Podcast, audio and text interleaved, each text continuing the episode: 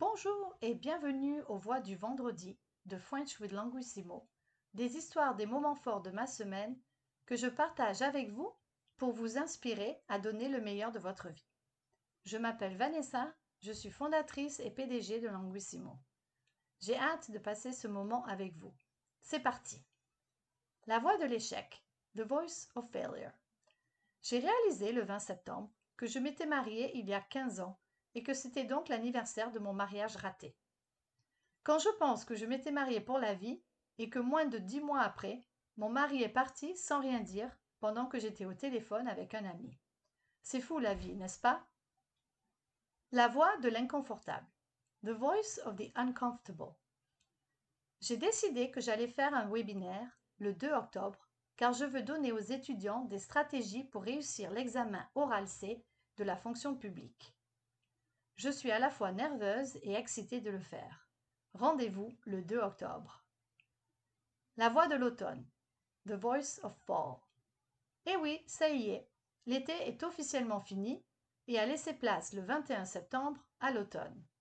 C'est une belle saison où les feuilles changent de couleur et les paysages se transforment en tapisseries colorées. Un vrai régal pour les yeux. Quelques points d'étude. Raté veut dire failed dans ce contexte. Il a ce sens quand on parle d'examen. Par exemple, j'ai raté mon examen. I failed my test.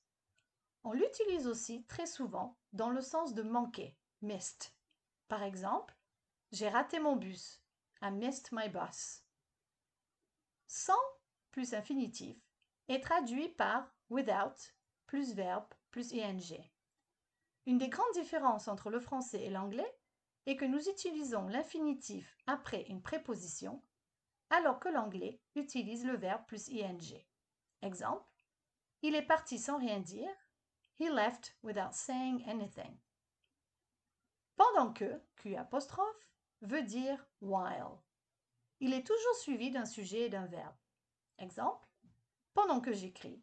While I'm writing. Réussir veut dire to pass. Ça y est veut dire that's it.